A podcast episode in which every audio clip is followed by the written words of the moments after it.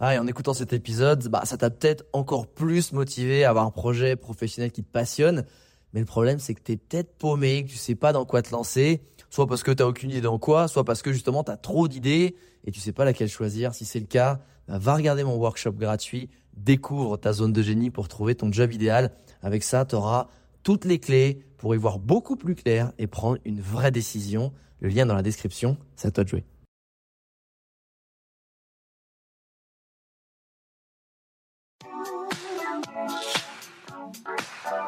Les Entrepoteurs, c'est le podcast à la cool et sans langue de bois où j'invite un ami entrepreneur à partager tout sur son business. Prends un café et assieds-toi avec nous pour découvrir des infos qui normalement restent entre potes. Le but de ce podcast est de te montrer l'envers du décor de l'entrepreneuriat en toute transparence et honnêteté pour t'apporter un maximum de valeur ajoutée. Ici, on te parlera de productivité, de stratégie pour booster ton business, de création, de management ou encore d'optimisation des process. Et parce qu'être entrepreneur, c'est avant tout une aventure humaine remplie d'obstacles, on te partagera aussi les frustrations et les échecs.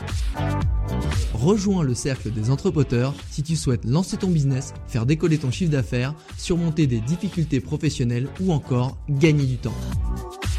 Je m'appelle Alex Viseo, je suis coach et conférencier en personal branding et j'aide les entrepreneurs, CEO, freelance, indépendants, sportifs et artistes à promouvoir leurs talents pour se forger une e-réputation forte qui booste leur business.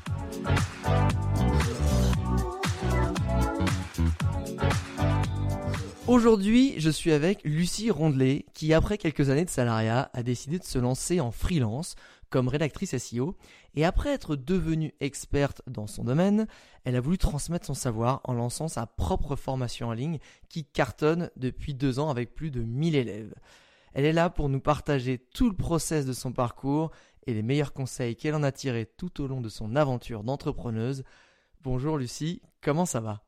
Bonjour Alex, ça va très bien et toi? Bah Écoute, ça va super bien déjà, je te remercie beaucoup d'avoir accepté cette invitation. Je sais que tu es très sollicité euh, de nombreux podcasts et ça, ça veut dire que ça marche très bien pour toi. Euh, et j'aime bien commencer euh, ce podcast en fait en revenant un peu à l'origine du parcours des entrepreneurs. et toi, tu as eu plusieurs phases, que tu as été aussi freelance. Alors, qu'est-ce que, quelle est la différence pour moi en tout cas entre freelance et entrepreneur? C'est que freelance, tu es vraiment toi, tu vends ton savoir tout seul et entrepreneur, pour moi, ça implique qu'il y a aussi des gens euh, qui bossent avec toi, ce qui est le cas aujourd'hui. Et quelle a été la raison pour laquelle tu as quitté un job de salarié pour te mettre en freelancing en fait?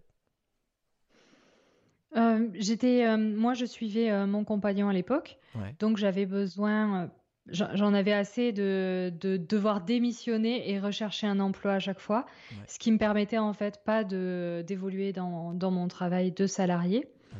Et puis aussi, euh, en tant que salarié, euh, je plafonnais au niveau du salaire. Et euh, j'avais envie de, comme j'avais, je, pensais avoir une grosse capacité de travail, euh, ça peut paraître un peu prétentieux, mais je me suis dit, bah, si, j'étais à mon compte et que je travaille pour moi, bah, je gagnerais certainement plus et euh, je pourrais m'organiser euh, comme je veux. Et ce fut le cas. Et comment on fait quand on peut-être on a un potentiel de grosse travailleuse, mais qu'on a été un peu formaté en tant que salarié, à, tu sais, à passer en freelance, c'est-à-dire que tout à coup, tout dépend de moi. Comment on organise sa journée, comment on doit apprendre des choses par soi-même. Comment ça s'est passé ce process de finalement de devenir un bon freelance après avoir été un bon employé? Alors j'ai été très euh, peu salarié finalement puisque euh, quand j'étais jeune j'ai fait des études qui était hier en, fait. Voilà c'était hier ouais. j'ai pas mal voyagé. Euh, j'ai fait beaucoup, beaucoup de petits boulots. J'ai toujours travaillé, en fait. Je me suis jamais arrêtée de travailler, mais, mais des petits boulots, euh, fête foraine, euh, McDo, boîte de nuit, voilà, les supermarchés. Voilà, j'ai tout fait comme un petit boulot. J'ai toujours travaillé quand j'étais étudiante. Et après, j'ai voyagé et j'ai repris des études tard. Et du coup, en fait, j'ai été salariée de mes 25 à 20 euh, à, 30 ans, en fait. J'ai été salarié 5 ans dans ma vie. Donc, du coup, on peut pas dire que je sois euh, formatée salariée, puisqu'en plus, mes parents, mes deux parents sont entrepreneurs. Ah, ok. Voilà, donc euh, j'ai j'ai pas trop ressenti ce vide. J'ai beaucoup fait de calculs quand même avant de me lancer parce que. C'est-à-dire? C'est-à-dire que comme j'avais commencé un petit peu la rédaction web en dehors de, mon métier, enfin le soir, les week-ends et tout ça, j'avais estimé, j'avais fait des tests sur plusieurs mois et je m'étais dit bon ben je gagne tant d'euros de l'heure, donc si j'étais à mon compte, je pourrais. Tu t'es fait un business plan. Tu t'es fait un business plan. Donc mon, mon objectif euh, au début, voilà, je m'étais dit si déjà je gagnais autant qu'en tant que voyant, agent de voyage, puisque c'était mon, mon, métier pendant mes 5 ans salariés, euh, ben c'est génial. Et, euh, et, si c'est plus, c'est encore mieux. Mais voilà, j'avais pas de grosses exigences non plus. Et tu sais, quand apparemment toi c'était assez naturel parce qu'encore une fois, tu avais un environnement familial peut-être qui t'a toujours qui t'a aidé à avoir ce mindset d'entrepreneur. Mais ce que je vois autour de moi, c'est qu'il y a des gens qui ont envie de se lancer même dans le freelancing, tu vois, peu importe, euh, soit rédaction web ou autre, mais qui sont bons exécutants, mais qui ont du mal, tu sais, à se, euh, à se dire, bon, bah moi quand on me donne une tâche, je la fais super bien, mais je, ne sais pas trop, je suis un peu perdu quand je suis un peu livré à moi-même. Est-ce que tu as, je dirais, les, quels sont les trois conseils pour devenir un, bon freelance euh, et arriver, comme tu dis, à, avoir son autonomie financière grâce à ce nouveau job? C'est quoi les trois grands conseils que tu donnerais? Tu, parles d'être exécutant ou d'entreprendre et je pense qu'en fait, il y a des profils d'entrepreneurs. Je ne sais pas s'il y a des conseils à donner parce que, euh, les ce que, j'ai ressenti moi, c'est que j'ai toujours euh, été comme ça. J'ai jamais été une exécutante. D'ailleurs, je supporte pas la hiérarchie. J'ai eu beaucoup de mal avec l'école. J'ai eu beaucoup de mal. Euh, j'ai toujours tutoyé mes directeurs. Euh, quel que soit où j'étais, pour moi, tout le monde était euh, logé à la même enseigne. J'ai, jamais eu plus de respect pour, euh, le haut de la hiérarchie que pour le bas de la hiérarchie. Enfin, j'ai toujours eu le, même rapport avec tout le monde. Et, donc, quand on me disait fais ça, ou ton, ta mission c'est ça, ben, j'en faisais dix fois plus. donc, naturellement. Alors, tu me dis des conseils pour être entrepreneur? C'est bête, mais tu sais, est-ce ouais, c'est ça. C'est, est-ce que dans ta dans tes journées, tu, as, tu implémentes des nouvelles choses, je sais pas, de l'apprentissage? Est-ce que c'est peut-être te former sur autre chose? C'est peut-être avoir une rigueur de, tu vois? C'est quel quel skills faut développer? Et j'ai bien aimé, tu as déjà dit, je pense c'est l'extra mile déjà qui est important, surtout au début, peut-être quand on se lance. Mais moi, en fait, j'ai plutôt envie de, de, dire à ceux qui veulent se lancer, déjà, faites des tests, peut-être genre euh, MBTI, le disque pour voir si vous êtes déjà euh, vous avez déjà une personnalité, un profil entrepreneur.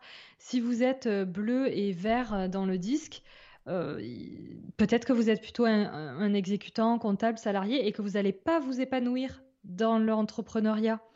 L'entrepreneuriat, ça, ça nécessite d'avoir euh, certaines qualités. Euh, je dis pas que les entrepreneurs ont plus de qualités que les salariés, parce que c'est une qualité aussi euh, quand on est salarié de savoir suivre des règles et tout ça.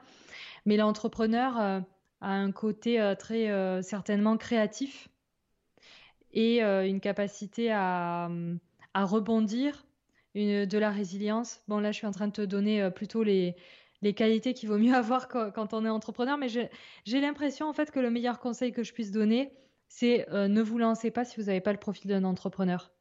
C'est apprendre à se connaître, c'est apprendre à être honnête avec soi-même. Surtout que, et on va pas se le cacher, Lucie, en ce moment, c'est c'est très à la mode euh, d'être entrepreneur, d'être euh, d'être freelance, d'avoir sa liberté. J'ai un pote qui m'a dit ouais, enfin tu sais Alex, entrepreneur, c'est le nouveau tour du monde. Tout le monde, pendant un moment, tout le monde voulait faire tour du monde, maintenant tout le monde veut être entrepreneur. c'est une eh très belle chose. Autant un tour du monde, je pense que ça peut apporter à tout le monde. Euh, autant être entrepreneur, c'est quand même un, très gros changement de vie qui peut, qui, peut ne pas convenir à certaines personnes. Comme tu dis, il y a certains profils.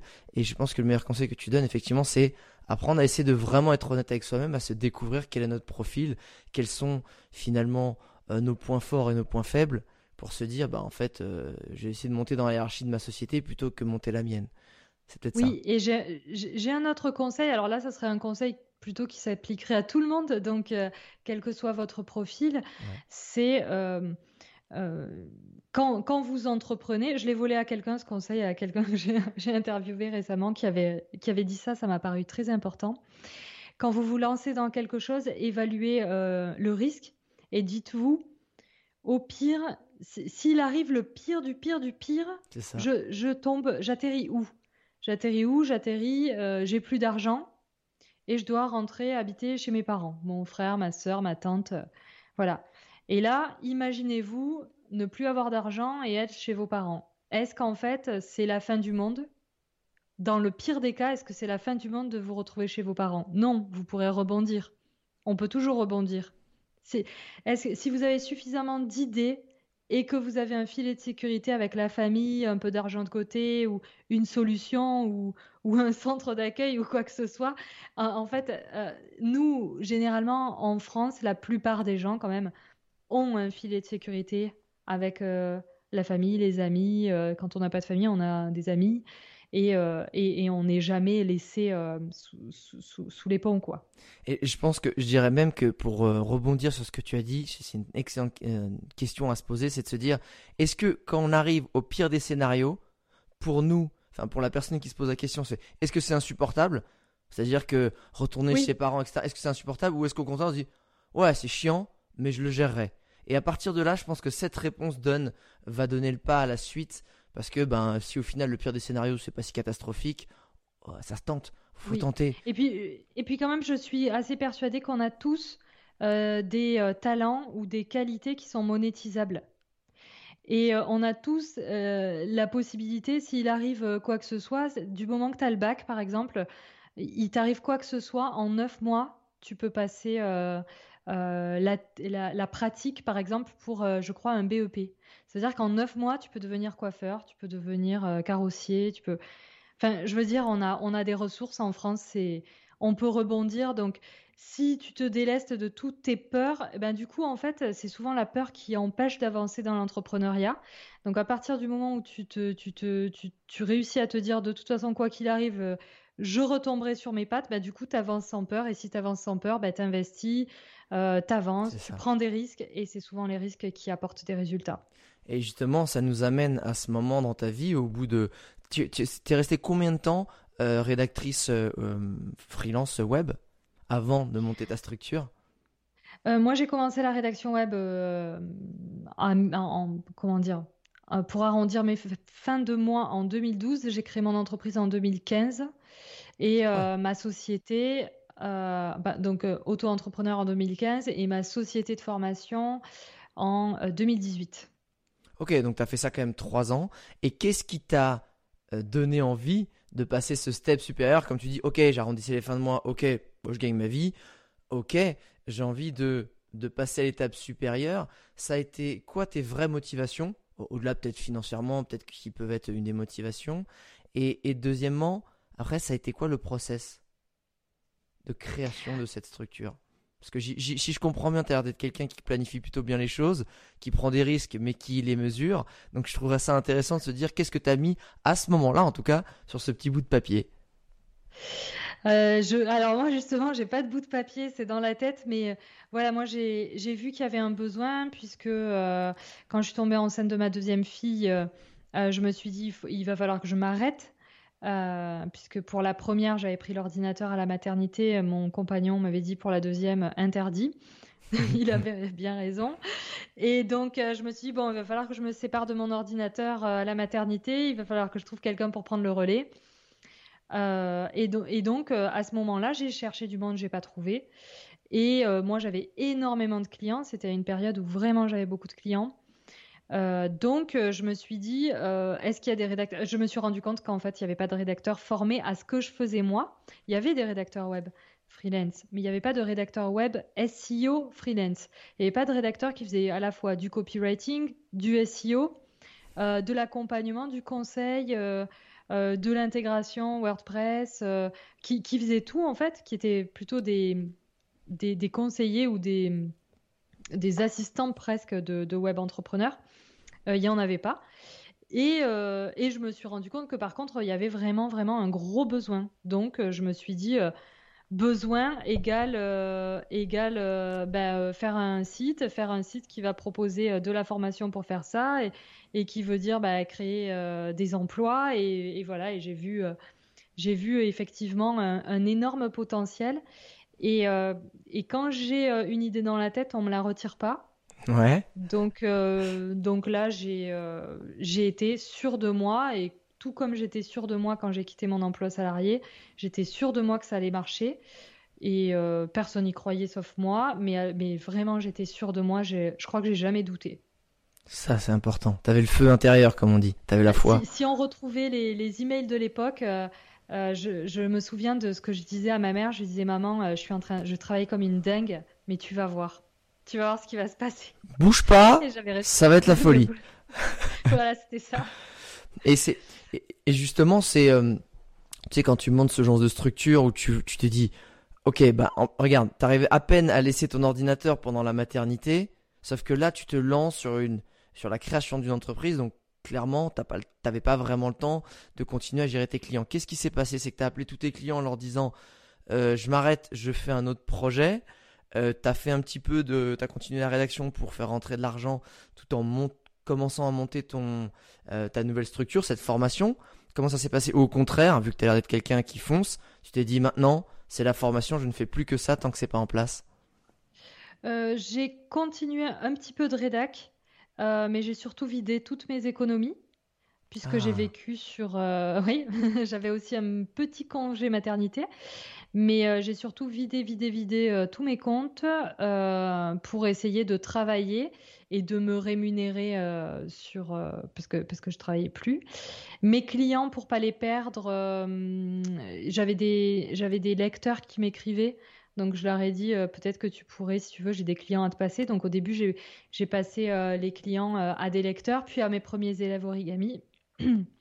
Et puis dès que j'ai vendu ma formation, dès le premier jour, bah, en fait j'ai eu suffisamment de budget pour, bah, pour me payer et pour engager quelqu'un. Et ça, ça c'est super important en fait. C'est, euh, il faut pas négliger, je pense, cette phase de transition où il faut, comme tu le dis, de la trésorerie pour pas se dire merde, il me manque un ou deux mois pour finir le projet, mais eh ben en fait j'ai plus de trésorerie pour payer mon loyer, payer ma bouffe, etc. Et cette phase-là, elle a duré combien de temps? Ah, Pour une euh, personne qui, comme toi, apparemment bosse 47 heures par jour. Euh, elle, euh, j'ai commencé la formation euh, blogueur pro d'Olivier Roland en mai. je suis partie en vacances en France, donc j'ai vraiment commencé à fond le blog. J'avais mis deux trois articles, mais le blog je l'ai vraiment commencé en septembre 2017. Ok. Donc ça a duré cinq mois où j'étais vraiment vraiment sur mes réserves. Et fin janvier 2018, je suis sortie avec une copine euh, on a pris une cuite et là, c'était la révélation. en fait, ma carte n'est pas passée pour une bière à 700 francs, donc ça veut dire à 5 euros. Ma carte n'est pas passée. Euh, j'avais plus d'essence, j'étais sur la réserve, j'avais vraiment plus de sous, mais plus rien, j'étais à sec, à sec euh, dans tous les sens du terme. Et je suis rentrée et du coup j'ai travaillé la nuit, j'ai fait un tunnel de vente, j'ai fait un plan de formation et j'ai appuyé sur entrée. et, euh, et, le lendemain, ben, euh, le lendemain, euh, je crois que ouais, j'ai fait un lancement à, à l'époque à 58 000 euros. Et à l'époque, c'était déjà énorme. En fonction, ah, tout dépend du prix de, à chaque fois de la formation, mais surtout quand ta, ta carte elle passe pas pour 5 balles, ça aurait fait un lancement à 10 c'est dingue de passer de ah euh, j'ai plus d'argent, euh, je, je, je, peux plus là je peux plus rien faire sauf demander euh, à mon mec et c'était hors de question. soit je fais ma formation, je la lance, mais il y avait le gros stress puisque du coup c'était sur plan, donc il fallait que je prépare tout. Mais heureusement, comme il y a eu beaucoup d'inscrits, ça m'a permis d'avoir quelqu'un pour m'aider et pour monter les cours avec moi. Parce que si j'en avais vendu trois, je me suis dit si j'en vends pas beaucoup, euh, si j'en vends genre 3, ça veut dire que vraiment, c'est, comme c'est une formation sur 6 mois. Ouais. Ou si j'en avais je vais je vais ça va ça va être les pires les pires 6 mois. Bah tu rembourses là, tu dis non mais en fait j'ai je voulais pas appuyer sur le bouton, c'est parti tout seul, excusez-moi. euh, et, ça c'est tu vois ça c'est assez dingue parce que je pense qu'il y a euh, je le vois en ce moment, moi en ce moment je monte ma formation aussi en ligne sur le en personal branding, je veux on veut la peaufiner, etc. Mais je pense que tu mets le doigt sur quelque chose d'important, c'est aussi euh, on a toujours peur de se lancer. Tu sais, on, retarde un peu, on se dit attends c'est pas assez bien, c'est pas assez bien. Et au final, quand tu es au pied du mur, que tu n'as plus le choix, c'est là en fait où tu as. Est-ce que, tu penses que si, avais, si ta carte n'avait pas bloqué, tu n'aurais peut-être pas attendu un ou deux mois de plus? Question. Oui, je, bah, ah oui, oui, je pense que j'aurais, euh, j'aurais peut-être attendu. Après, il me semble quand même que j'avais annoncé, parce que les, les, lecteurs me demandaient vraiment une formation. Euh, je pense que j'avais annoncé que j'allais en faire une un jour, euh, bientôt. donc je me suis dit, bon, ils sont chauds, hein, j'en ai déjà identifié 3-4 qui me la prendraient. Donc, donc pourquoi pas. Par contre, j'avais fait un sondage où euh, j'avais dit quel euh, serait votre budget pour investir dans la rédaction web. Et ils avaient mis entre 50 et 200 euros. Et moi, ma formation, je l'ai sortie à l'époque à 1500. Ouais. ouais. Et donc, tu t'es dit, euh, là, c'est un peu. Ça va être compliqué. Est-ce que. Bah, d'un côté, vaut beaucoup. on a besoin de beaucoup moins de clients. Et surtout que c'est sur six mois. C'était une formation clairement qualifiante d'un job en entier. Et c'est peut-être pas à ça aussi qui s'imaginait peut-être. Oui, ah bon, après, il y avait le paiement en plusieurs fois, je tout fait sur l'Earnybox. Et même pour le pour l'Earnybox, j'ai pris avec la version d'essai, puisque c'était deux semaines gratuites. Parce que tu n'avais pas encore le budget à ce moment-là. je ne pouvais... je pouvais pas me l'acheter. c'est quand même dingue. il y a un truc qui que tu as dit qui est important, c'est quand, ok, quand les budgets ils sont rentrés, euh, quand j'ai pu, ok, il fallait que je produise ma formation, j'ai recruté. Je pense que ça, c'est quelque chose qui est très difficile aussi pour les gens qui peut poser très vite problème, le recrutement. Euh, tu as recruté beaucoup depuis, je pense aussi. C'est quoi les clés pour toi pour un bon recrutement? Si tu dois donner euh, des conseils à quelqu'un, justement l'entrepreneur qui est seul et qui doit recruter, euh, tu donnerais quoi comme conseil pour minimiser les risques, on va dire, ou plutôt obtenir le profil dont il a besoin? Je ne sais pas si je suis bonne euh, là-dedans et si je donnerai des bons conseils parce que je pense que j'ai fait les choses à l'envers. Moi, j'ai. Euh, Alors, c'est intéressant. Quelles erreurs tu as faites justement? Parce qu'on peut tirer pas mal de leçons de erreurs. Moi, j'ai trouvé euh, des talents chez mes élèves. j'ai repéré grâce à leurs exercices et tout ça, et au coaching. Donc j'ai eu l'occasion de les rencontrer, de les évaluer, de regarder comment elles travaillaient, à quelle rapidité, quelle vitesse.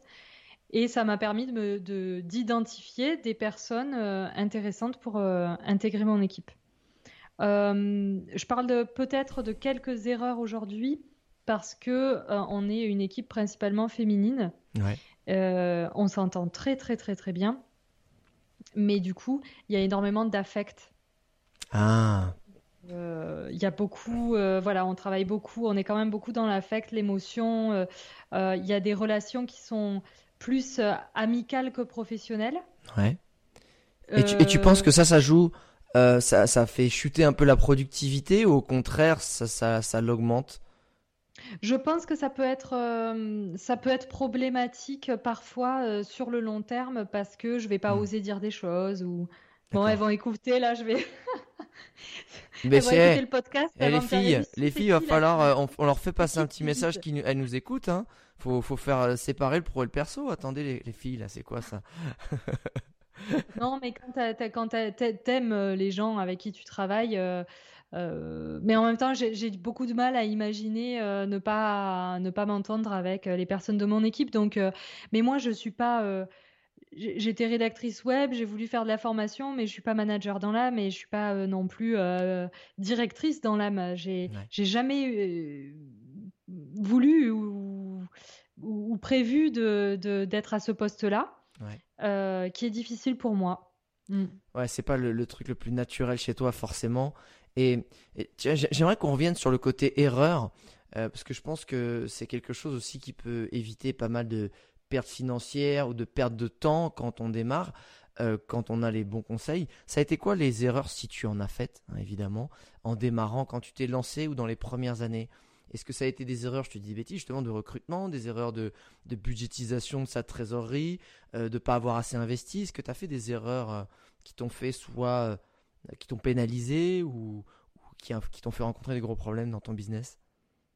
Alors justement, les plus grosses erreurs ont été les, la confiance que j'ai donnée à certaines personnes. D'accord. et, et, où du coup, oui, ça a été, j'ai eu des, j'ai eu quelques déceptions. Euh, euh, voilà, parce que, parce que je suis pas, euh, je suis pas manager dans l'âme, ni chasseur de tête. Mais, mais par contre, j'y travaille et maintenant, bah, chaque chose en son temps. Ça fait pas longtemps que, que je suis à ce poste-là, à ce genre de, de métier. j'ai décidé de me faire accompagner. Donc aujourd'hui, j'ai un, j'ai euh, un, un, cabinet, un, ouais, un coach, ouais, ouais, un coach euh, à Nouméa, euh, qui on a commencé là déjà deux séances la semaine dernière. Super. Donc ça me fait ça me fait beaucoup de bien aussi, et et puis je vais je vais apprendre ce nouveau métier. Euh, sans perdre, euh, sans perdre euh, le côté humain et je veux surtout pas devenir une personne froide. Donc cette personne-là m'accompagne et a très bien compris là où je veux aller et, à quel point c'est important pour moi de garder ma, spontanéité et, mon humanité, on va dire.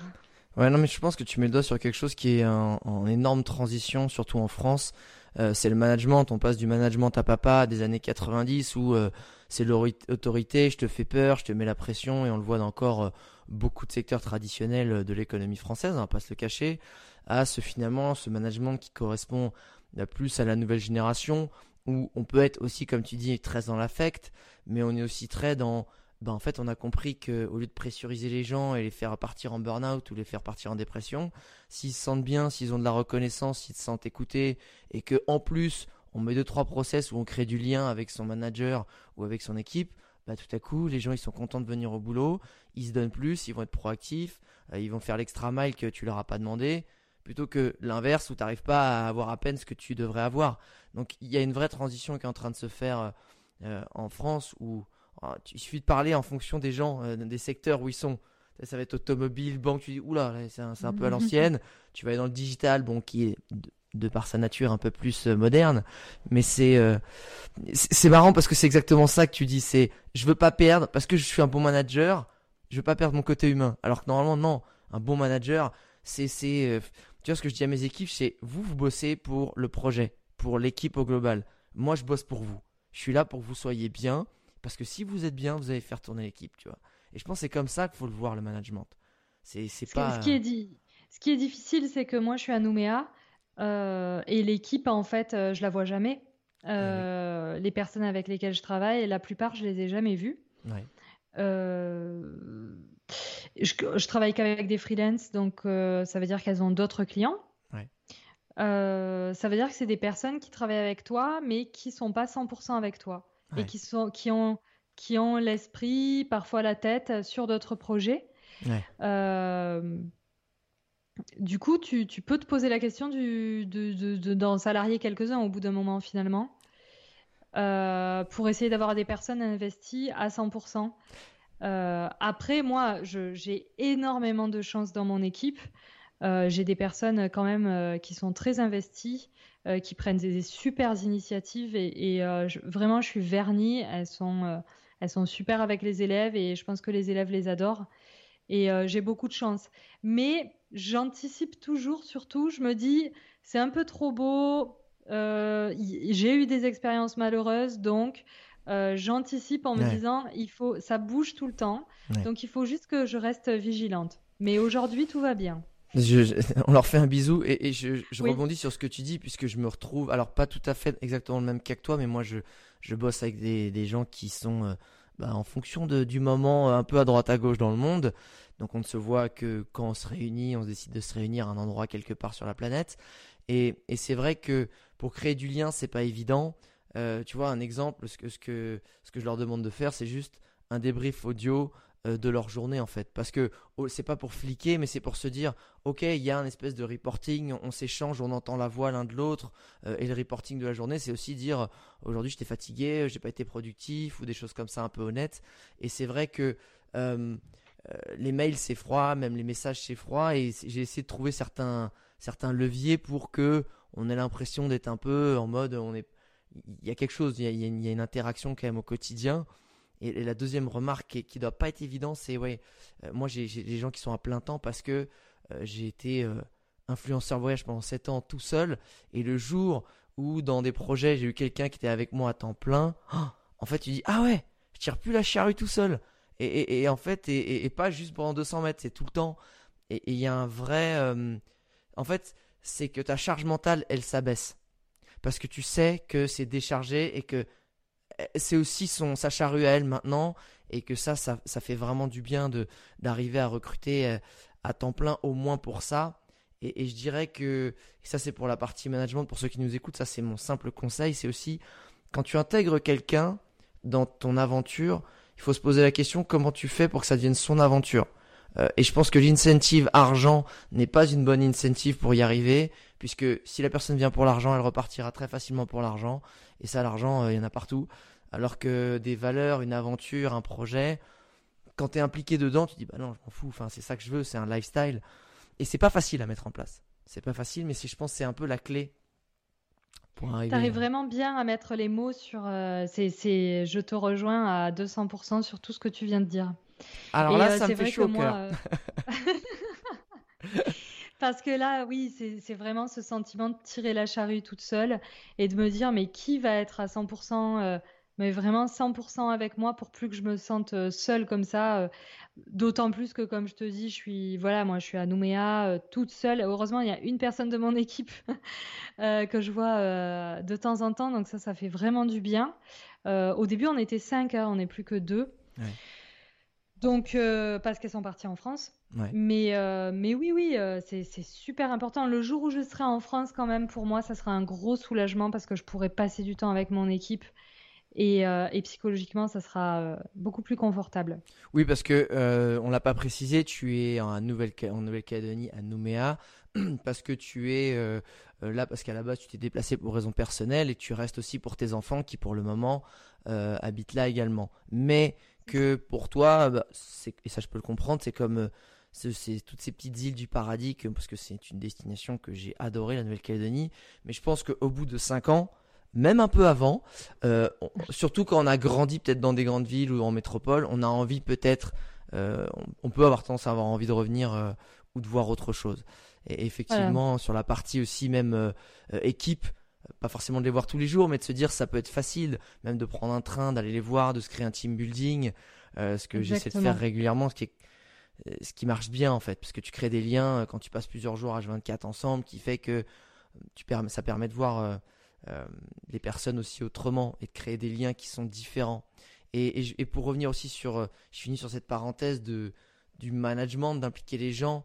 Euh, et ça, c'est quelque chose que, une leçon que j'ai tirée de Sam Walton. Pour ceux qui ne connaissent pas, c'est le grand fondateur de Walmart, qui été un des hommes les plus riches du monde en son temps. Alors Walmart, maintenant, ça fait un peu la gueule parce que bah, ça a été pris par des actionnaires qui n'ont plus tous les mêmes valeurs. Mais une leçon que j'en ai tirée, c'est ce qu'il faisait à chaque fois qu'il ouvrait un magasin. Donc lui, il a commencé au fin fond du Kansas ou je sais plus où. Hein. à chaque fois qu'il mettait un directeur en place, il lui offrait la possibilité de prendre des parts dans le magasin. Pour qu'en fait, parce que en plus dans la grande distribution, c'est des heures pas possibles, pour pas que les mecs se, se, ratatinent au bout de pas longtemps, il disait Moi je veux que ce magasin, ce soit son magasin. Et il dit Je m'en fiche si je, perds, si je gagne moins d'argent parce que sur le long terme, j'en gagnerai plus. Et je pense que c'est peut-être le gros défaut aussi en France, c'est qu'on a peur euh, de donner une part euh, euh, peut-être de sa société ou une part de son business ou d'une façon ou d'une autre parce que on va se dire bah ils vont ils vont partir ils vont partir avec ça et qu'après ça va plus m'appartenir je pense qu'il faut le voir différemment il faut le voir de se dire si tu si tu impliques les gens et que tu leur montres que tu leur fais confiance eux vont te le rendre et surtout c'est pas pareil en fait quand tu navigues sur un bateau qui est le tien et qui est pas le tien quand, quand c'est ton bateau tu essaies de faire gaffe à la coque, tu fais gaffe au pont, tu nettoies tout, alors que c'est juste un bateau que tu as loué, bon, on sait que tu n'en prends pas aussi soin. Et je pense que c'est un petit peu ça le. Euh, c'est marrant parce que je me suis. T'as loué un bateau il y a pas longtemps. Je me suis associée avec trois personnes. Euh, non, je me suis associée à trois personnes de mon équipe. Et euh, c'était pas du tout dans cet esprit-là, mais c'est marrant. Peut-être qu'inconsciemment, c'était ça. Je. Enfin, moi, c'était plutôt pour les. J'ai vu ça comme une récompense. Euh, j'espère que c'est un cadeau. J'espère que c'est pas un cadeau empoisonné, mais, mais voilà. Et j'aimerais qu'on revienne sur le côté Nouvelle-Calédonie, euh, dans le sens où euh, Nouvelle-Calédonie égale énorme décalage horaire. Euh, quand je dis énorme décalage horaire, c'est que je sais qu'il y a, surtout dans la rédaction web, dans la rédaction SEO, il y a beaucoup de gens qui veulent faire ce métier pour être euh, libre de leur mouvement, de se dire, bah en fait, euh, je vais travailler avec des Français, mais je peux être en Amérique latine, au Cambodge, en Australie ou, ou, ou, tout genre de pays qui fait un peu rêver. comment tu fais finalement pour organiser ta journée avec un décalage horaire de 6, 7, 8, 9 heures? C'est à peu près ça euh, je démarre mes coachings ou mes réunions, comme ce matin, à 5h, 5h30 du matin. Comme ça, ah c'est 20h euh, en France. Ouais, 4h30. Ah ouais, d'accord. C'est arrivé que j'ai des réunions euh, importantes à 2h30 du matin. C'est déjà arrivé, c'est très rare, mais ça m'est arrivé des réunions importantes. voilà. Alors attends, moi, parce que moi qui suis un gros dormeur, et ça c'est grand, la grande tristesse de ma vie, hein, malheureusement pour moi, à quelle heure tu te couches pour te lever à 4h30 alors moi, par contre, c'est l'inverse, je suis une petite dormeuse. Ah, et euh, je me dis que un jour, je m'étais amusée à calculer ce que ça fait euh, d'être une petite dormeuse, de travailler en plus ou de loisirs ou ce que tu veux dans la vie. Mais euh, c'est sympa quand même, on a de la chance. Ah moi, je veux dire, une énorme nuit pour moi, c'est 7 heures. 7 heures, c'est, je pense que c'est l'équivalent des gens. Si, moi, ah si je dors jusqu'à 6h30 du matin, déjà, c'est grasse mat. Ah ouais, d'accord. Ouais, non, quand je vois que moi je peux encore dormir 12 heures d'affilée le week-end, euh, tu vois, euh, c'est là ah où je vois... Ah non, c'est là où mon corps il me ça fait. Ça m'arrive euh, jamais, jamais, jamais. Jamais. Si je dépasse les 7 heures, c'est ultra exceptionnel. Du. Et tu te sens en forme? Et tu te sens en forme avec 7 heures. Tu te sens en forme avec 7 heures? Ah, en, avec 7 heures, je suis au top. Ah, Mais je peux dormir voilà, entre 5 et 7 heures pendant des mois. Ah, Ça passe.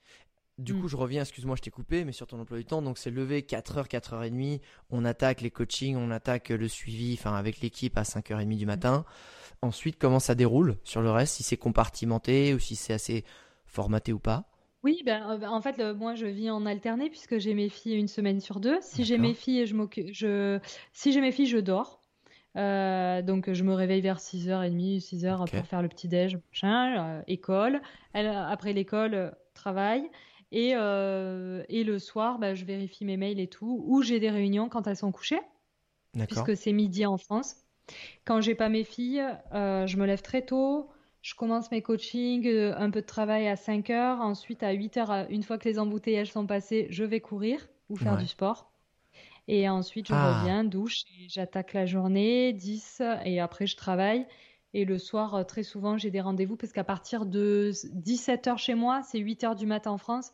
Donc généralement, ah euh, je commence à recevoir des mails, des notifications. Voilà, quand, quand ma journée est censée se terminer, elle commence en France. Donc là, moi, je recommence. Euh, je, tu termines tes journées à quelle heure en général?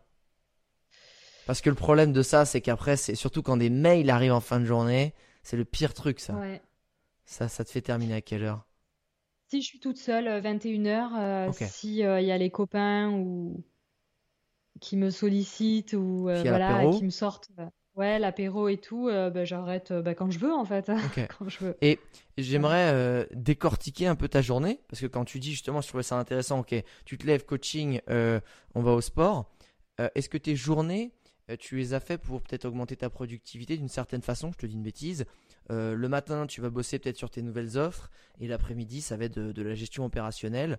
Euh, ou est-ce que c'est totalement autre chose? Non, il y a, à part les réunions euh, hebdomadaires avec ma directrice adjointe, j'ai j'ai rien de récurrent. Ah, je fais au feeling. Et du coup, je fais selon les, urgences.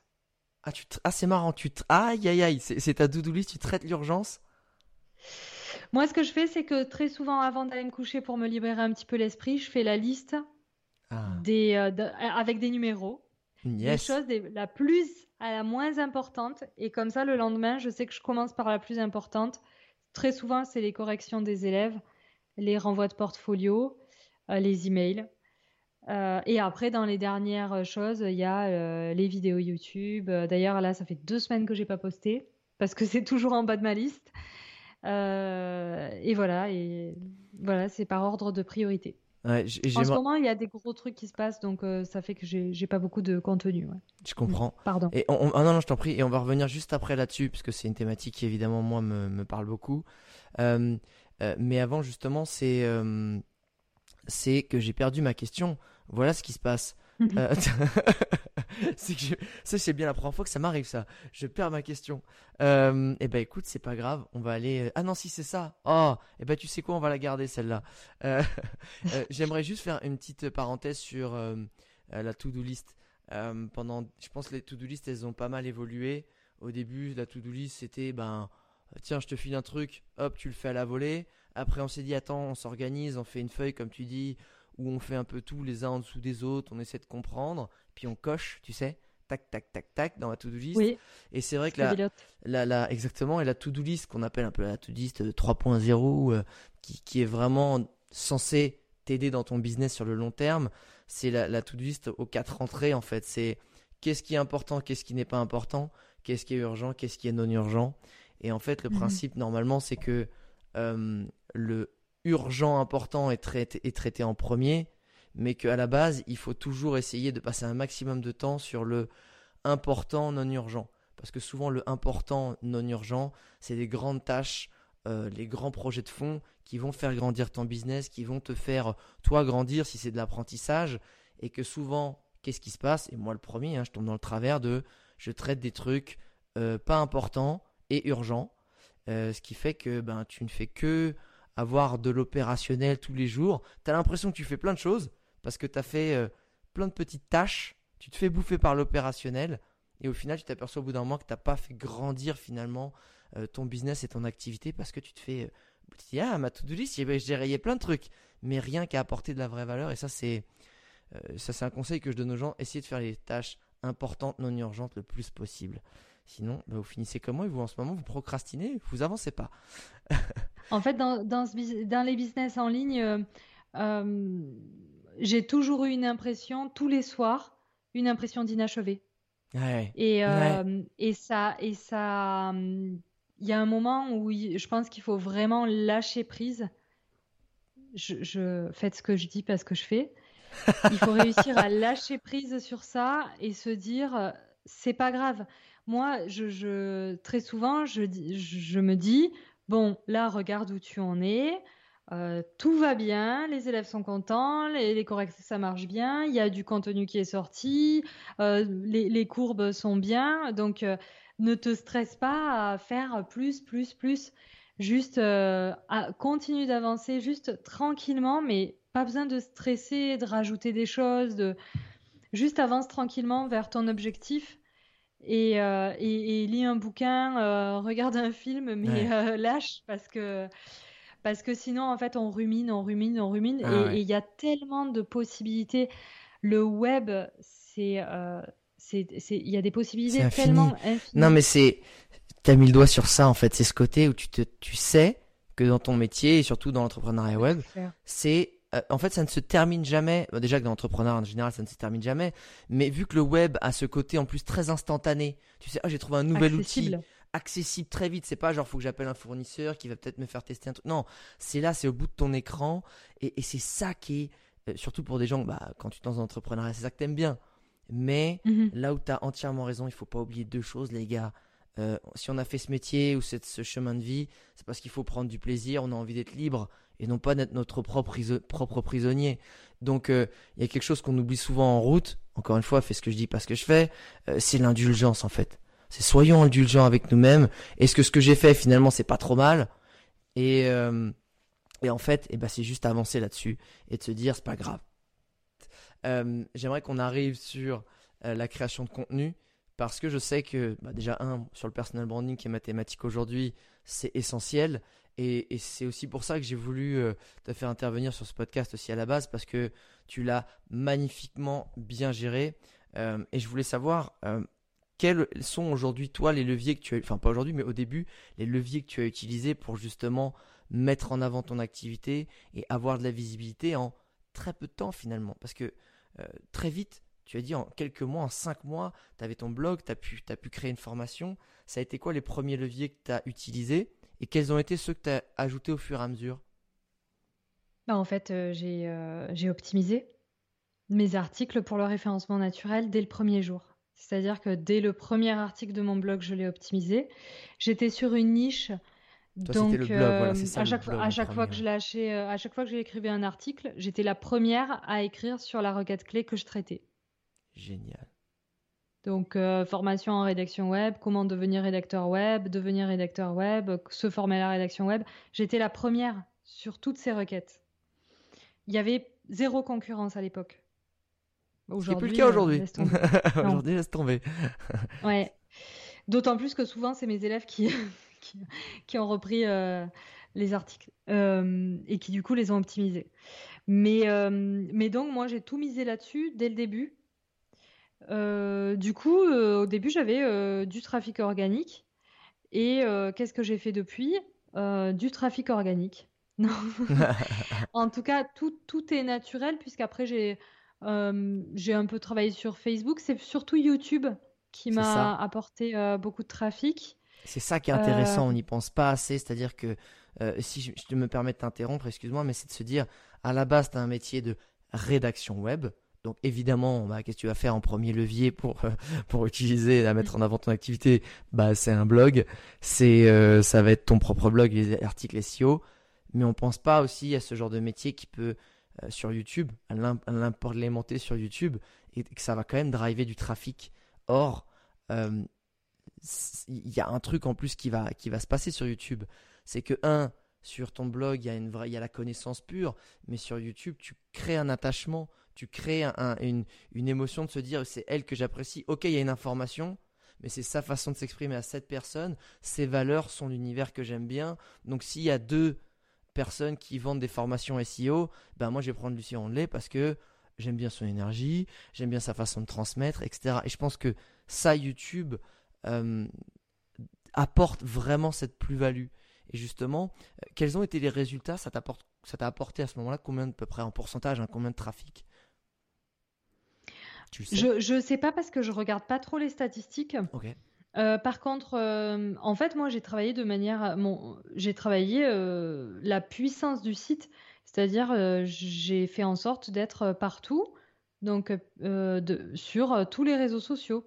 Donc j'avais connecté Twitter, Facebook, LinkedIn, YouTube, c'est quoi les autres? Et plus récemment Instagram. Et, je me suis dit, bah voilà, je vais connecter mon blog à tout ça. Et puis, je lui ai fait gagner en puissance.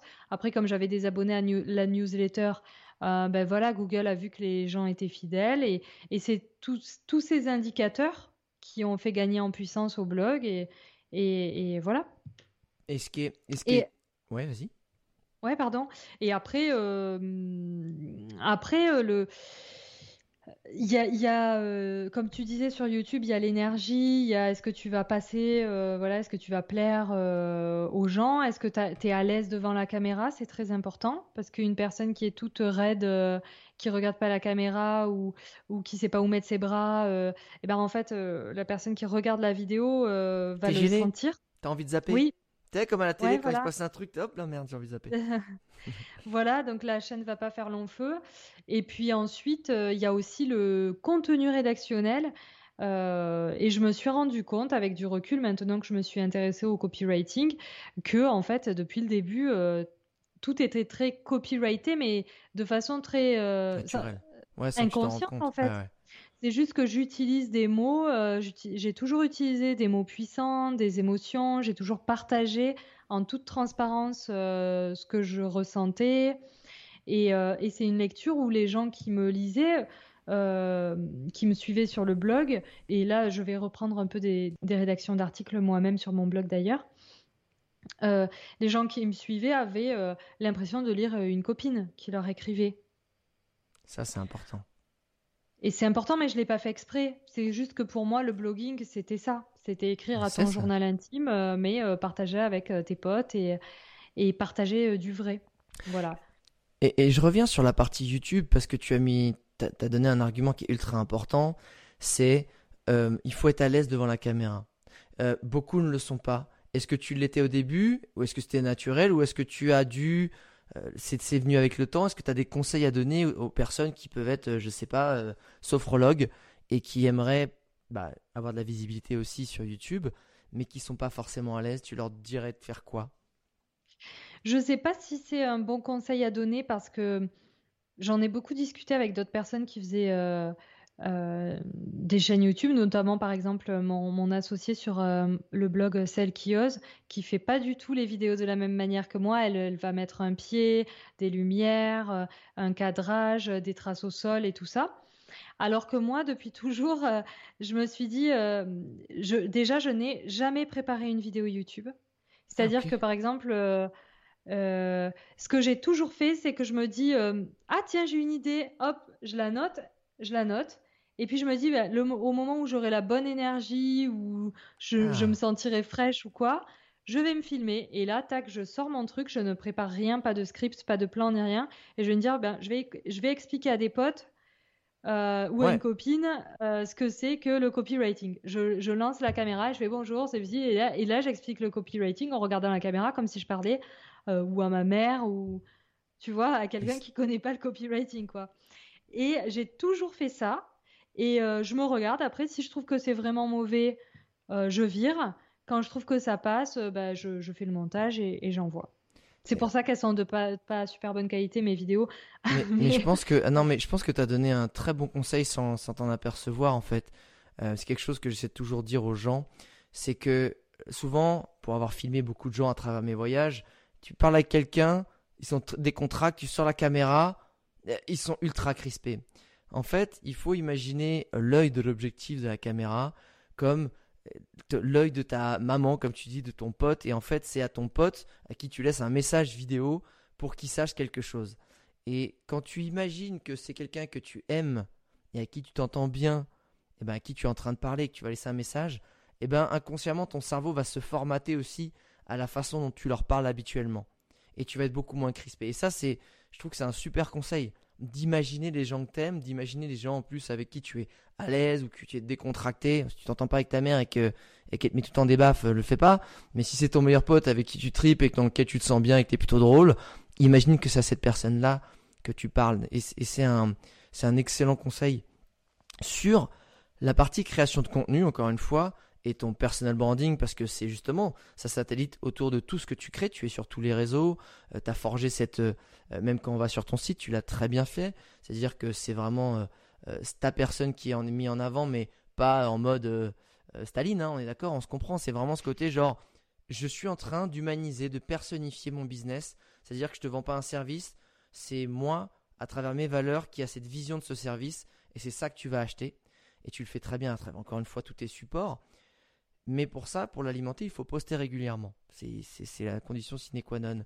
Comment dans ton quotidien d'entrepreneuse, CEO, rédactrice, coach et maman, qui est un des plus gros aussi dans la vie de, des femmes, et ça c'est un des plus beaux travaux, mais qui demande beaucoup d'énergie, tu arrives à intégrer ta création de contenu Est-ce que c'est juste après avoir fait du sport où tu te mets sur ton ordi, t'écris des choses? Est-ce que c'est vraiment à chaque fois au freestyle? Parce que je pense que la grande difficulté des gens, pourquoi je dis ça, c'est qu'ils ont envie, mais ils se font rattraper par l'opérationnel. Ils se disent Putain, merde, j'ai encore rien posté. Merde. Je... Ils mettent à la fin, ils leur accordent pas d'importance, et au final, ils se retrouvent sans levier. Euh, désolée, mais moi, c'est complètement freestyle. Euh, je, je, je, travaille énormément. À... J'arrive, en tout cas dans le travail, pas forcément dans la vie personnelle, mais dans le travail, j'arrive énormément à m'écouter et à me ah. dire euh, là, tout de suite, tu vas être mauvaise. Donc le fais pas. Va, va faire autre chose. Range tes ah, papiers, euh, va faire la vaisselle, étends le linge. Et par contre, je me dis, ouh, là j'ai la bonne énergie euh, pour écrire. Là j'ai la bonne énergie pour une vidéo. Là j'ai une... et, euh, j'ai la bonne énergie pour répondre à des mails sans m'énerver ou, quand il y a des mails. mais c'est rare. Mais mais du coup, du coup, oui, je, je fais toujours au feeling pour essayer de jamais me forcer et que mon travail reste une passion. Ça, c'est important.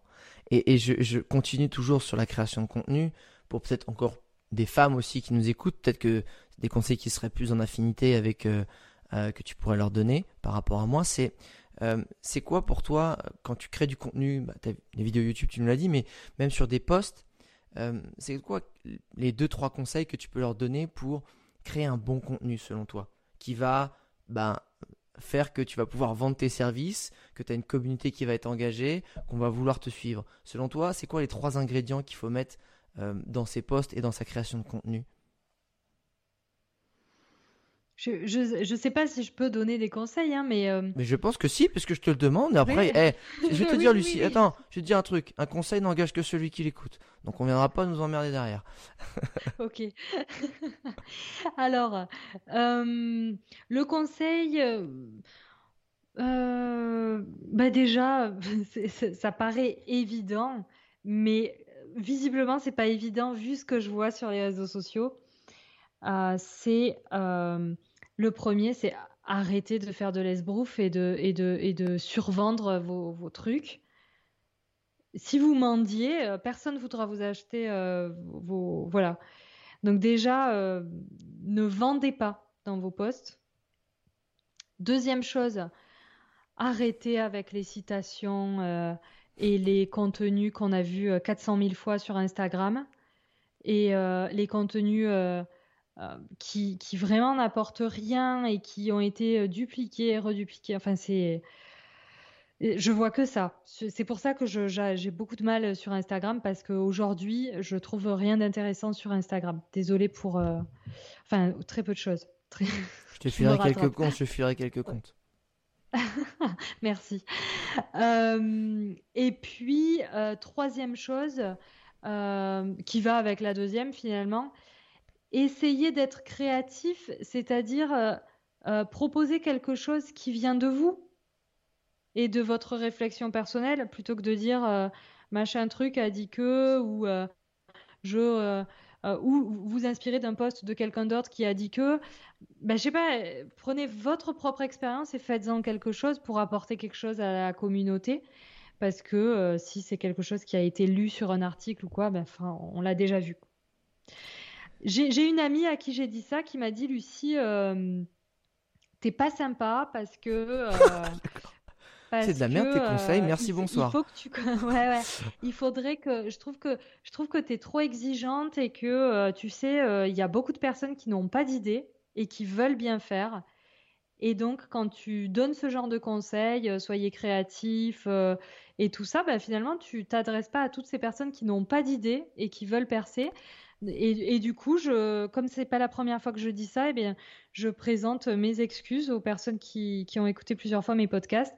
Et effectivement, je comprends et je fais un effort et je comprends que certaines personnes n'aient pas d'idées, mais je veux pas euh, que ces personnes-là se rabaissent à se dire j'ai pas d'idée. Et je suis sûre que ayant tous 24 heures dans une journée, nous avons tous des choses à raconter. Même si on reste tout seul à la maison avec son chat, on a l'imagination, on a des bouquins et on a toujours des réflexions à se faire euh, euh, intérieures, extérieures. Mais tout le monde a des expériences. Et moi, je vais prendre le relais de ce que tu dis, dans le sens où, oui, je suis 100% d'accord avec toi. Il faut euh, dire ce que l'on ressent. Il y, a une loi qui est immuable. Et là, il faut les gars, faut, faut, faut garder ça en tête pour ceux qui n'ont pas confiance en eux dans la vie, ça, ça, a été le valable il y a mille ans et ça le sera dans mille ans. Il y aura toujours des gens qui vous aimeront et des gens qui vous aimeront pas. Euh, il y, a, un mec qui est raciste et, euh, misogyne, il a été élu président des États-Unis. Enfin, je veux dire, il y a un moment, euh, si c'est un gars comme ça, il peut être élu président, toi, tu peux avoir une communauté qui va se forger autour de toi à travers tes idées, ton point de vue et ne surtout ne pense pas à la place Attends, des gens. Attends, t'es en train de me comparer à Donald Trump? N'importe quoi. La fille qui a rien compris. C'est quoi? Non? Euh, Non, en fait, et, pour chercher des idées, pour peut-être donner des clés euh, à ceux qui ont envie de trouver des idées, c'est simple en fait. Demande-toi dans ton quotidien quels sont tes univers, tes thématiques de vie. C'est-à-dire, quel est ton travail? Euh, et c'est quoi ta situation personnelle, c'est quoi tes passions, c'est quoi tes skills dans le travail, c'est quoi ton point de vue sur ton travail. Et en fait, c'est ça que tu vas partager. Parce que le personal branding, c'est pas que aussi faire du SEO. Par exemple, si je suis rédacteur web, je vais parler SEO, SEO, SEO.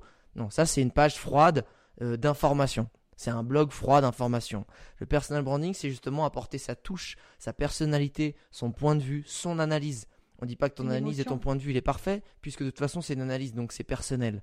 Et toi, ce que tu veux, c'est attirer des clients qui te ressemblent, donc ils vont adhérer à ton analyse. Donc donne la tienne et pas celle de quelqu'un d'autre. Et d'autant plus que, encore une fois, si euh, tu crées quelque chose qui t'est propre, euh, tu vas toi aussi te nourrir de ça. C'est-à-dire que tu vas prendre conscience qu'en fait, ah ben en fait il y a des gens que ça intéresse. Ah bah du coup j'ai envie de faire un peu plus.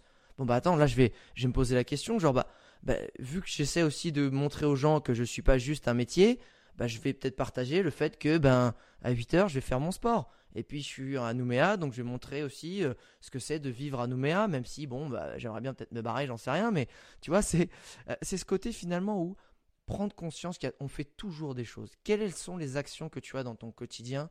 Quels sont les univers? Et ces univers-là, quels sont ton regard dessus et partage-le avec ta communauté. Et c'est pas grave si par exemple tu es euh, même, je reprends sophrologue, tu fais pas que des posts sur la sophrologie. Ce qu'on veut, c'est que toi, en fait, euh, tu te forges ta propre image et que les gens arrivent à te reconnaître en tant que personne. Et que justement, t'es pas un sophrologue qu'on va taper sur Google, sophrologue, tu vas devenir une personne à part entière avec tout son émotion, sa personnalité et l'univers et ses passions. Et c'est ça qui est important. Donc il y a toujours des choses à poster, les gars et les filles. En, tout cas, dans, dans toute l'histoire de l'humanité, des marques et de l'art, euh, principalement de l'art, quand, on regarde l'histoire de l'art, moi je, l'ai étudié un peu, euh, c'est que les, évolutions ne se font qu'avec l'innovation. Donc euh, voilà, quand on est passé à l'impressionnisme, ben, toutes les peintures académiques avaient été faites. Ce qu'on n'avait pas fait, c'est de, transmettre une émotion, une impression. Euh, ensuite, on est passé euh, bah, à l'art moderne et puis après à l'art contemporain. Et c'est toujours la nouveauté qui, euh, qui crée l'œuvre en fait. Donc, il, faut. Et, c'est pareil, les, histoires des marques, c'est pareil. On voit bien que les marques cherchent à se renouveler en permanence. Donc, quand vous voyez que quelque chose a, a, a déjà été fait, essayez d'apporter quelque chose de nouveau. À la limite, reprenez-le, pourquoi pas. mais, mais surtout, apporter de la nouveauté. C'est vraiment ce qu'il faut faire euh, sur le web parce qu'aujourd'hui, euh, euh, ben en fait, il y a tellement de, une telle masse d'informations que pour sortir du lot, c'est difficile quand on est quand on s'engage dans le blogging parce que je, je, pense que ce sont les personnes qui, qui écoutent ton podcast veulent entreprendre sur le web. Ben voilà, essayez de, de, trouver, comme tu dis, votre particularité. On est tous uniques. Donc mettez en avant votre personnalité et c'est la seule chose, enfin la seule chose, avec votre talent bien sûr. Euh, mais si vous n'avez pas, si vous pensez ne pas avoir de talent, parce qu'on a tous des talents, si vous pensez ne pas avoir de talent, travaillez sur votre personnalité. Il y aura forcément des gens qui vous aiment. Et c'est exactement ça, et tu, l'as très bien dit. C'est ça. Il y aura toujours, et toujours des gens qui vous aimeront pas, mais toujours des gens qui vous aimeront. Et ça, c'est, euh, on a tendance à l'oublier. On a tendance à l'oublier. Et c'est, euh, et c'est un point qui, est super important parce qu'on se dit, ben non, ça va pas. Tester, essayer des choses. Et, euh, et encore une fois, comme tu le disais, euh, euh, l'innovation se fait pas en disant, hop, je teste, ah bah c'est bon, j'ai trouvé, j'ai fait une œuvre d'art. Non, il faut tester, il faut apporter sa patte. Et, c'est ça qui est, important, qui est super aussi avec les réseaux sociaux et, le contenu web. C'est que tu testes, au pire, c'est vraiment nul, tu peux l'enlever, c'est très, c'est très facile, c'est très malléable. Et, bref, c'est une, une, thématique que j'adore et que, et que je pourrais, je pourrais parler des heures, oui. On entend souvent ce conseil, mais je préfère quand même le, répéter au cas où les personnes qui écoutent le podcast ne l'auraient pas entendu. C'est euh, quand vous vous lancez sur le web, choisissez un domaine qui fait que même si vous n'étiez pas payé, vous le feriez quand même. Parce que si on en voit trop, on on les voit. Si vous faites un business en ligne dans le seul but de gagner de l'argent, sachez qu'on vous repère à 10 km. Et, tu seras pas bon. Euh, et t'es pas bon. T'es pas et bon. tu mettras pas la gomme qu'il euh, faut. Et voilà. Donc non, euh, c'est, ça, ça, sert à rien. Ça sert à rien de voilà. Il faut, il vaut mieux ne pas se lancer et chercher et se dire elle est où ma valeur et je suis bon dans quoi. Moi, j'ai plusieurs personnes qui m'ont dit j'aimerais me lancer, mais qu'est-ce que qu'est-ce que tu me conseilles? Je dis, ben, regarde autour de toi. Nous, on se connaît très mal. Généralement, soi-même, on se connaît très mal au final. Donc, tu, tu, tu, vas autour de toi, tu demandes à ta famille. Généralement, elle n'aura pas les mêmes réponses que tes amis. La famille, tes amis et les gens qui te connaissent et des gens qui te connaissent très peu. Et tu leur dis, tu me vois comment? C'est quoi mes qualités? Euh, Pourquoi tu aurais envie de venir me parler? Qu'est-ce que je peux t'apporter? Et là, euh, on est étonné parce que souvent on a des choses qui, euh, ah ressortent. Moi j'avais une copine, euh, elle voulait faire un blog sur je sais plus quoi. Et puis je lui ai dit, voilà, qu'est-ce pourquoi toi on vient tout le temps te voir? Elle m'a dit, bah moi, toutes mes potes qui ont des chagrins d'amour, voilà, je les vois pas. Et dès qu'elles ont un chagrin d'amour, elles viennent me voir parce que je leur redonne la patate et tout. Je dis, mais il faut que tu fasses un blog de, autour de cette thématique parce que tu vas être à l'écoute, parce qu'après tu pourras proposer du coaching, parce que tu vas t'éclater, parce que tu auras une vraie valeur puisque tu leur redonnes la patate derrière. Donc il y a quelque chose à creuser. Et ce blog, il peut faire que tu vas euh, te renseigner sur le coaching, te renseigner sur les ruptures amoureuses, te former, euh, peut-être toi-même euh, faire une formation de coach. Enfin, il y a plein, plein, plein de choses à creuser à partir du moment où tu as, as, repéré un petit talent latent. Et surtout, tu acceptes de passer du temps avec toi-même et aller fouiller ce qu'il y a à l'intérieur, en fait. Plutôt que chercher à l'extérieur, comme tu dis, ce qui marche, dropshipping, trading, etc. Alors, je dis pas que c'est pas bien si tu as ça dans le sang, mais il faut voir long terme. Un business, ça se voit pas court terme. Et le long terme, il faut de la passion et il faut de l'énergie. Et euh, si tu vois l'argent, c'est très court terme, euh, tu feras pas long feu et de toute façon, ça va, ça va pas durer euh, très longtemps. J'aime bien finir par quelques petites questions rapides. Qu'est-ce que tu préfères dans ta vie d'entrepreneuse et qu'est-ce que tu aimes le moins? Ce que j'aime le plus, c'est cette capacité à créer, euh, c'est une grande liberté de création. Je choisis quand même où je veux aller, ouais. Est-ce que tu aimes le moins? Les responsabilités. Ah, c'est vrai? Je pense, ouais. Malgré le fait que pourtant tu te trouves, enfin, tu t'es lancé dans ce projet euh, d'entrepreneur justement et de pas rester euh, freelance? C'est quand au bout de deux ans, tu as 1200 élèves, 12 personnes dans ton équipe qui dépendent de, enfin, plus ou moins de, voilà, de, de, de, toi. Les élèves, ils dépendent de moi, c'est des forfaits. Ils, ont une formation de 6 mois. Donc, euh, en fait, c'est cette responsabilité de la réussite de mes élèves. C'est un énorme poids. Ça fait que j'ai mis énormément d'énergie et de budget dans l'accompagnement avec des correctrices au top. Euh, voilà, mais euh, mon obsession, c'est une obsession, hein. c'est la réussite euh, des élèves.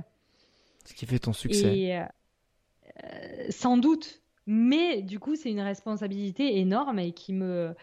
Qui, qui est le, vraiment le, pour moi le, le, curse. contrebalancement de, cette, liberté et de création. Mais je ne regrette pas.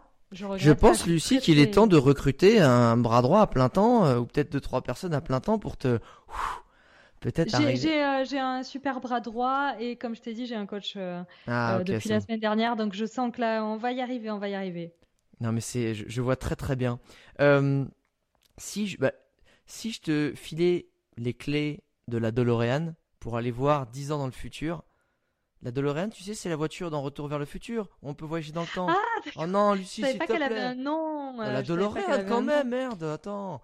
Bon, je la reprends parce que bon, si je te passe les clés de la DeLorean pour aller voir à quoi ressemble ta, ta vie d'entrepreneuse euh, dans 10 ans, tu voudrais voir quoi? J'aimerais voir donc une entreprise qui, euh, qui tourne super bien avec une belle équipe pédagogique, des élèves heureux. Ouais. Euh, et moi, dans une maison en France, avec mon petit jardin ou mon grand jardin, et euh, près de ma famille euh, et euh, pouvoir inviter les élèves, l'équipe dans une grande, grande maison dans les Cévennes et, et, pouvoir profiter de tout ce beau monde que j'ai rencontré via Internet depuis deux ans et demi et que ah. je ne peux pas rencontrer alors que j'ai fait des, des rencontres. Ta future maison, ce serait aussi un grand lieu de rencontre finalement. En ah fait, tu serais un peu vraiment en, en, stratégie, vraiment en macro tu travaillerais une ou deux heures par jour à gérer, à piloter, et le reste, ce serait des events à la maison pour, euh, pour faire venir tous les élèves dans la grande maison dans les Cévennes. Génial. ça. ça. a l'air plutôt pas mal comme vision. Euh, Lucie, je te remercie beaucoup, beaucoup pour ton temps. Euh, je vais te souhaiter une belle fin de journée, parce que moi, c'est le début de ma journée, mais toi, c'est la fin de ta journée. merci Et oui, pour... bon voyage à toi. Eh ben, merci, je vais prendre l'avion juste après. Je te remercie beaucoup pour tous tes conseils, euh, pour cette transmission, pour nous avoir raconté ton aventure entrepreneuriale qui en plus est à succès et j'espère que ça va continuer à l'être.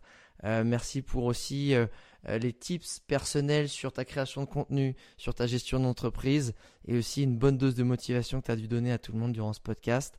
Évidemment, Internet, avant de nous quitter, ce qui nous fait toujours plaisir, c'est des petites dédicaces en story, des petits posts sur LinkedIn pour nous dire ce que tu as aimé, ce qui t'a le plus inspiré. Ça nous fait toujours très plaisir. J'aime toujours bien, moi, voir les dédicaces. Tu sais, euh, j'ai fait ma vaisselle ou j'ai fait mon sport, c'était super sympa. Euh, c'est comme ça qu'on écoute les podcasts en général. Euh, je te fais un gros bisou, internaute. Et Lucie, encore merci et à très vite. À très vite, merci beaucoup. Ciao.